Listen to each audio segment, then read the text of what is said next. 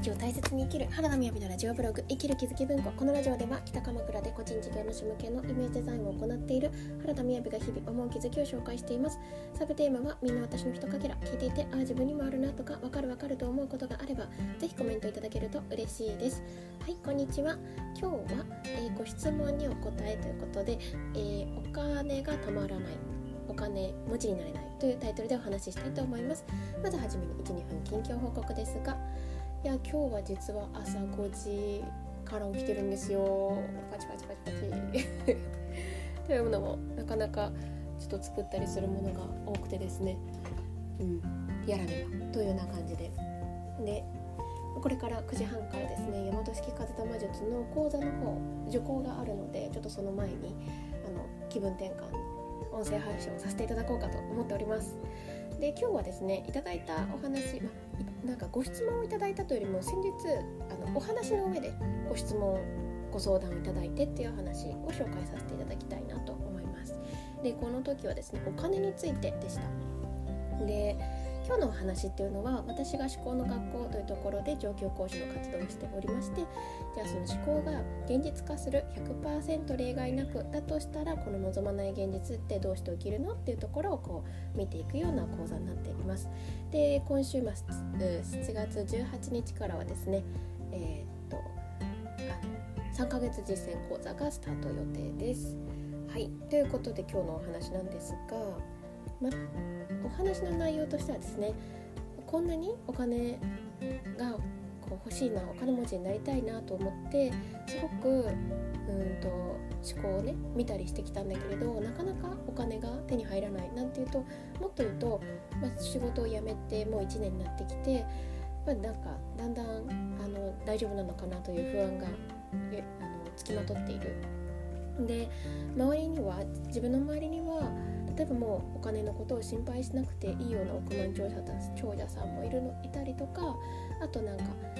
同じようにねこう思考を見ていてあの臨時収入として100万以上の単位のあの収入が収入とか受け取れるお金っていうのがあるのに自分は全然こうそういったお金に恵まれないというようなお話だったんですね。でですねあのシンプルにまず考えた方がいいなって思うことはですねお金持ちまあ、すごお話の中でお金持ちになりたいのになれないっていうことが多かったんで、まあ、今回お金持ちとしますが、えーと、お金持ちに今なってないとしたらなりたくないんですよね。なりたくない自分がいるからなってないまずはそこを見た方がいいんですよね。本当はまるまるしたいのにバツバツって私たちこの望まない現実だって思ってると苦しいんですけれどあの何らかの理由でお金持ちにはなりたくないぞってやってるんですよね。で私この方を個人的に知っているっていうこともあるのでパートナーシップご夫婦の関係性とかご家族の関係性とかそのご家族のなんかなんだろうな家族関係とかすごく良くなっていったのを知っているので何て言うんですかねそこまで他のことが良くなっている上でこのお金だけは私たちありますよね。恋愛だけはとか仕事だけはとか人間関係だけはとか。でこの〇〇だけはって他のことが変わってきているのに〇〇だけは変わらないってやってるのはもうなんか分かりますかねこの赤ちゃんがお母さんのこう胸のとこでこうなんかうーんってこう手をやってこうもう抱っこしないでもう出たいのみたいなことやる時あるじゃないですかギューってそんな感じでこれだけは受け取れない嫌だみたいな感じで、まあ、拒否してるんですよね猛烈に。でここを見ていけたらいいですよねっていうことなんですよ。まあ、ある意味不自然なくらい絶対お金持ちにはならないぞってやってるわけですよね。でその後ですねお話をしていた時に、まあ、あのじゃあお金持ちに本当にいいイメージがあるのかっていう話をしたらお金が金を持ちにあまりいいイメージなかったんですよねでそれ分かってたんですけれど そうお金持ちはなんか大きな災い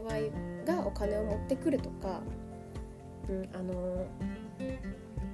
あそうですね、まあ、大きな災いが起きるとか何かしらの問題をやっぱ作るっていう気持ちはすごくあると。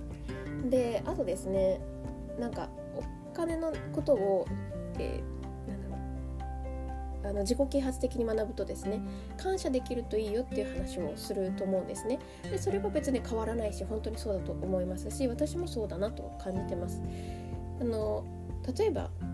何かあのコンビニで買ったとしてその時にありがとうございますって思ってじゃあ私が自分が受け取ったことに思えたりとかあとはなんか思うんですけれど例えばその200円の、えー、おにぎりを買ったとするじゃないですか。でこの200円のおにぎりを買った時になんかぜひですねあの、まあ、感謝するっていうのはあお米が手に入ってこの200円でこういうおむすびが手に入って嬉しいなっていうのももちろんですしあのまさかね200円でね人は雇えないですからあのこうやってコンビニっていう場所を作ってくれてそして人を雇ってくれている人がいるから私これを使えるんだよねっていうの、まあ、その辺から何て言うんですかそれ以上なんか200円以上の価値が正直あるっていうかまあ、そんな風にこう自然に感じられたり毎日に感謝できて、まあ、特にお金のこお金をお支払いした時に感謝できるといいよっていうのは、ね、聞いたことがあると思います。しその方も重々分かってたんですよ。だからこそおっしゃったのは私そうやって聞くけれど正直感謝って意識しないとほとんどできないんですよっていう。でこれまではなんかお金を支払うっていうのを全然覚えてなくって気づいたら払ってるみたいな感じなんですよねっていう。全然覚えてないんですよっていうでじゃあそれってどういうことかなっていうふうに見ていくとですねあの基礎講座でもお伝えしておりますけれど是非ですねあのレジとかでお金をお支払いしている方の顔を、まあ、今マスクしてると思うんですけど見てみてくださいなんていうご案内があるんですよ。なぜかというと私たちってこのブスッとしてお支払いしているっていうことがあったりするんですね。つまりなんでなんか渋々出してる感じなんですよでお金がなくなるって嫌だとかお金が奪われるみたいなそういう感覚でその方もなんかあのまあ結局何分か話しててですね自分が何のこう価値を得ているかその購入に対して何の価値を得てるかなんか全然正直考えてなくてそもそもそんなご褒美みたいなもの買わないしじゃあ買わなきゃいけないもの生活必需品に対して買ってるからなんかこううんしぶしぶ買っている感じだったっていう。仕方がないから買うって言ってたんですよね。でもここれってそのしぶしぶ払っていたら、まあ、出し惜しみケチな思考っていうのがたまるのでもしね例えばご自身でお仕事していくってなった時にしぶしぶ相手がお金が出してくるしぶしぶ相手がお金を出してくるような現実を作っちゃうわけですよね。仕方がないから買うみたいな。それだったら結構角度低いですよね。生活必需品の商売してればいいですけど大体そんなことないですよね。なんか、うん、しぶしぶ基礎講座は買わないかなとっていうのであの、まあ、自分の買い方っていうところを見ていただけるといいんですがこの無意識にムッとしてる自分に気づけるといいんですよね。でこの無意識にムッとしているかもしれないわけですよ無表情っていうのは感じないようにしているっていうことですから私たちって感じないようにする時ってまめちゃめちゃテレ屋さんでねすっごい嬉しいことがあってふっとこうなんか無表情になっちゃうことあるかもしれませんけれど基本的に感じたくないっていうことでスルーする感情って嫌な感情のことが多いんですよね。っていうことはですよなんで私がお金を払わなきゃいけないんだって怒っていたりとかあとはあの何て言うんですかねそのお金を払っているのが当たり前っていう感じだったっていうその何て言うんですかねありがとうっていう気持ちっていうかお金払ってるんだから当たり前でしょみたいななんかグリーン車の話をしてたんですけれど私このグリーン車こう乗らせてもらう時にもうこんなねあのゆったり座れる場所と窓の景色とそして時間の節約、まあ、中でパソコンできるのでもうめっちゃありがたいなと思ってのいつも気持ちよく そこは本当にお支払いするっていう話をしてた時にいや私もグリーン車乗る時あるけれど、ね、おお金払ってるんだから当たり前でしょっていう気持ちがいっぱいだったっていう話があってね。でそこはもうちょっとこうパーソナルに見てくなんだろうこれまでのあのお金が作り出してたストーリーにもちょっと紐づいた上なんですけれど結局お金を持っているっていうことが偉いこととか威張っていいみたいなそういうイメージがあるんですねっていうような話をしてましたね。お金持ちは偉いとかお金持ちは威張っていいとかでこのそうするとあのでねその方と話してたら「いやうんうんだから私偉そうになりたいんですよ」っていう偉くなりたいだからお金持ちになったら偉偉くなる。えでもなんでなれないんですか？みたいな話があったんですけどね。あの多分めっちゃ嫌なやつになると思うんですよね。お話を聞いてた時のイメージはですねお金を持った時の感じが3万円とかこうピュッピュってお金がない方にペラペラってこうなんかねあのこう頬をプップってこう打つような。って話をしたら「えちょうど昨日そのあのドラマを見ました」とか言ってたのでだから結局あのお金をあの偉くなって持ちたいってことはじゃあ逆側になった時にお金がない方に対してすごく見下したいっていう気持ちがもういっぱいいっぱいあるわけですよね。でだから今お金がない自分っていうのが例えば惨めだとか見下されるとかバカにされるって思うわけですよ。でもそれって逆を言えば自分がお金持ちになったら人をバカにしたいし偉そうにしたいし使いたいしみたいなそういうね気持ちになっちゃってるわけですから。で、まあ、顕在的なご自身は分からないですけど潜在的なその方はまあ、そんなねイバリンボになっちゃやばいって分かってるからあのイバリンボな自分にはならないように必死でお金を持たせないようにしてるんじゃないですかねみたいな話をしてましたね。だからあのもちろんねこれは過去あの